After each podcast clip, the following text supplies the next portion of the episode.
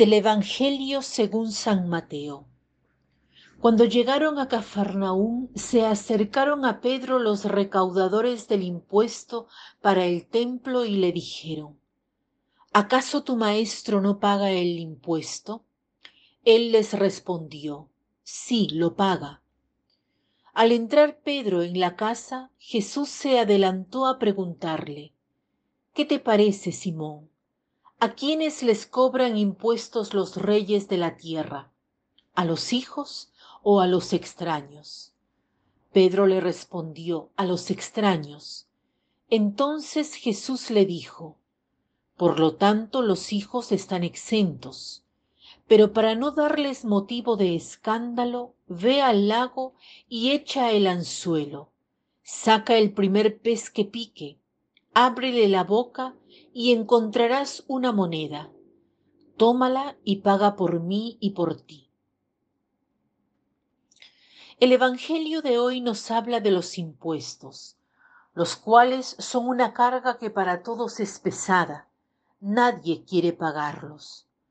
Hoy Jesús nos enseña, nos dice que los impuestos se pagan y nos dice algo fundamental. No debemos dar escándalo. De por sí Jesús no tenía obligación de pagar impuestos, porque el Hijo de Dios posee todo el universo. En un reino, los hijos del rey no pagan nunca los impuestos.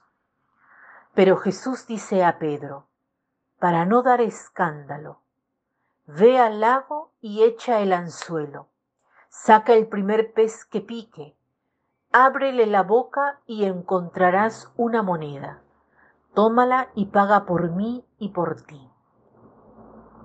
Jesús nos hace ver que los impuestos se pagan, y si uno no puede pagarlos, estará la providencia, estará ese pez que te da una moneda de plata.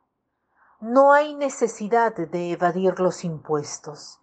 Si uno es indigente, encontrará la manera la providencia le ayudará a pagar los impuestos, los cuales existen para todos.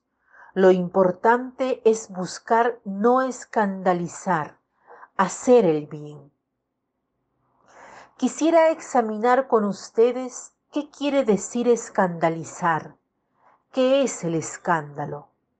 El Catecismo de la Iglesia Católica habla de él en distintos momentos les leo el número 2284.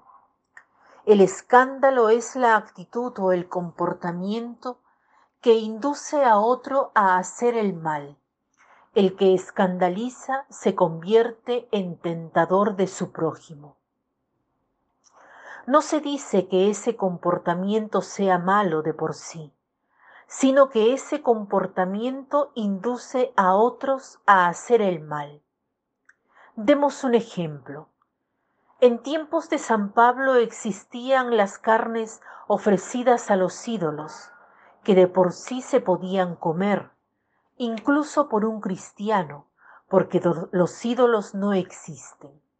Pero, como la gente creía en los ídolos, viendo a los cristianos comer la carne ofrecida a los ídolos, podían pensar que cometían una idolatría que habían cedido en la creencia en los ídolos, por lo que San Pablo dice, sería lícito comer esa carne, pero no lo hagan para no inducir a los otros a pensar mal y a hacer el mal. Por tanto, el escándalo se da cuando nosotros, con nuestro comportamiento, no necesariamente hacemos el mal, pero inducimos a alguno a comportarse mal. Busquemos si en nuestra vida inducimos a alguien a hacer el mal, si somos tentadores, si nuestro comportamiento es causa de conductas erradas en las personas que nos ven. Hagamos hoy el propósito de no escandalizar, no solo en el sentido de no ser tropiezo, porque la palabra griega escándalo quiere decir tropiezo, obstáculo, sino que busquemos ser ejemplo para los otros. Busquemos hoy el modo de ser ejemplo. Para terminar, les cito este pensamiento. Lo que hay de escandaloso en el escándalo es que uno se habitúa a ello. Lo que hay de escandaloso en el escándalo es que uno se habitúa a ello. Que tengan un lindo día.